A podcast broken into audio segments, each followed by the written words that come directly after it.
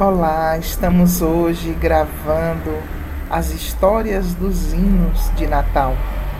E eu acabei de ler aqui, vou ler de novo para vocês a história de um hino que é conhecido como é,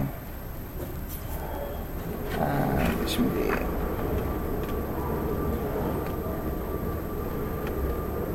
No presépio de Belém. Aliás, não, o hino é conhecido numa Estrebaria Rude, é do HCC 107. Numa estrebaria rude da cidade de Belém, né? Em inglês é Once in Royal David City. Né? Então, ah, é, foi escrito por uma menina chamada Cecil Francis, que nasceu em 1818 na Irlanda. Era a segunda filha de John Humphreys, que era um major da Marinha Real. E ela escreveu bastante, desde criança ela escrevia, né, tanto é, com uma veia poética como é, sob convicção religiosa, né? E ela foi ficando afamada é, como escritora de hinos para crianças em inglês. Né? E ela escrevia para seus alunos da escola bíblica dominical. Né? E ela deixou mais ou menos 400 hinos e poemas. Né? Mas aquelas letras mais simples, em que ela contava as histórias de Cristo para seus alunos, foram as mais marcantes. Ela casou em 1850 com o reverendo Guilherme Alexander, que era pastor de uma paróquia rural do condado de Tyrone, mais tarde bispo de Derry e Raphoe, arcebispo de Armagh e primaz de toda a Irlanda. Ela faleceu em 1895. Ela foi fiel ajudadora do esposo, comprazia-se em confortar os pobres e necessitados e os visitava sempre. Né? É, um dos seus hinos mais conhecidos foi escrito, que é esse, né? à cabeceira de uma menina gravemente enferma. Então, esse hino, numa estrebaria rude da cidade de Belém, que em inglês era Once in Royal David City, é um dos seus cânticos mais apreciados. Né? Fala do nascimento de Cristo, baseia-se no credo apostólico, que se refere à natividade, que diz: Creio em Jesus Cristo, único Filho, nosso Senhor, o qual foi concebido por obra do Espírito Santo, nasceu da Virgem Maria. Ele foi publicado em Hinos para Crianças em 1848 e teve 100 edições. O produto foi doado para a manutenção de uma escola para surdos mudos. A música é, a qual esse hino escrito, esse poema se vinculou, ela foi é, escrita por Henrique João Gauntlet, que viveu entre 1805 e 1800 em 76 e foi advogado até os 39 anos, se dedicando depois à música. Desde os 9 ele tocava órgão na igreja e é, é, tinha uma cultura musical fantástica. 50 anos depois de ter escrito essa música, em 1898, que é Once in Royal David City, quer dizer, uma vez na cidade real de Davi, esse, uh, essa música, uh, esse hino foi traduzido para o português pelo Dr. João Gomes da Rocha, filho adotivo do casal Cali, e seu dedicado uh, colaborador na organização de salmos e hinos, onde este cântico é o de número 85. A letra dele diz: Numa estrebaria rude da cidade de Belém, onde as gentes não pensavam encontrar o sumo bem, nele a Virgem deu a luz ao menino, ao bom Jesus. O Senhor da eterna glória neste mundo quis nascer, e por berço a manjedoura entre os homens veio ter. A tal ponto se humilhou no caminho que trilhou. Por ser modelo nosso, Cristo honrou e obedeceu. A Maria, a mãe bendita e sujeito à lei cresceu. Agradava em tudo a Deus, a seu Pai, o Rei dos céus. Com amor tratou aos homens, revelou a eterna luz. Fome, sede, dor, tristezas, padeceu e até a cruz. Por mostrar-nos compaixão, e nos dar a salvação. Quando junto a Deus nós formos, lá veremos ao Senhor, pois o meigo e bom menino é o eterno Criador. Para nós desceu do céu, dos céus, e nos salva para Deus.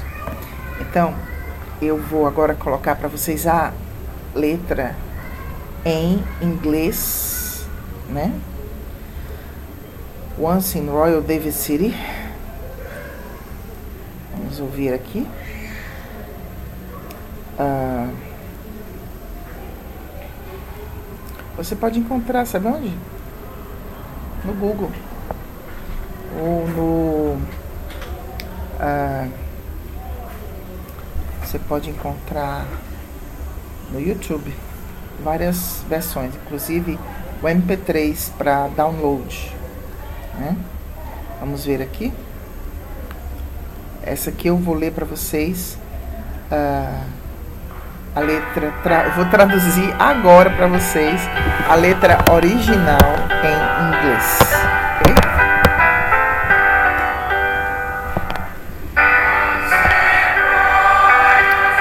Uma vez na cidade real de Davi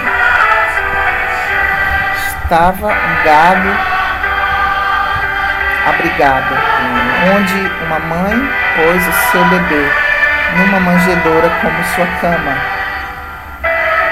Maria era aquela mãe humilde de Jesus, seu pequeno bebê. Ele veio à terra do céu, o qual é Deus e Senhor de todos.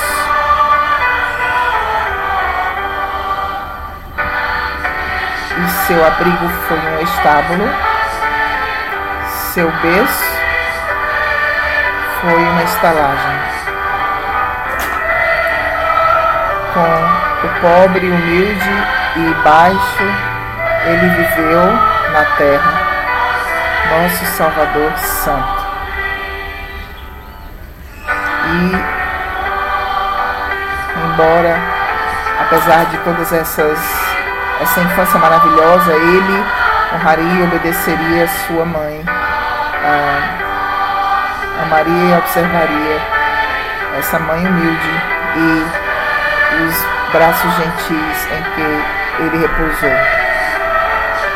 Crianças cristãs todas devem ser meigas, obedientes e boas como ele. Porque ele é nosso padrão de infância. Dia a dia, como nós, ele cresceu. Ele foi pequeno, fraco e impotente. Lágrimas e risos como nós conheceu. E ele sente a nossa tristeza, ele compartilha a nossa alegria. E nossos olhos, por fim, verão a ele através do seu próprio amor redentor, porque essa criança tão amada e amável é nosso Senhor no céu acima. E Ele leva seus filhos ao lugar para onde foi.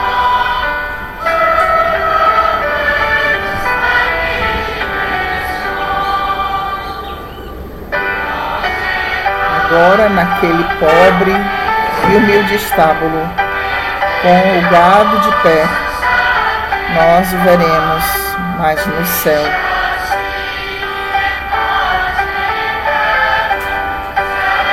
Assentado à direita do Pai, a mão direita nas alturas, onde as estrelas, como estrelas, seus filhos coroados, todos de branco, estarão servindo a Ele.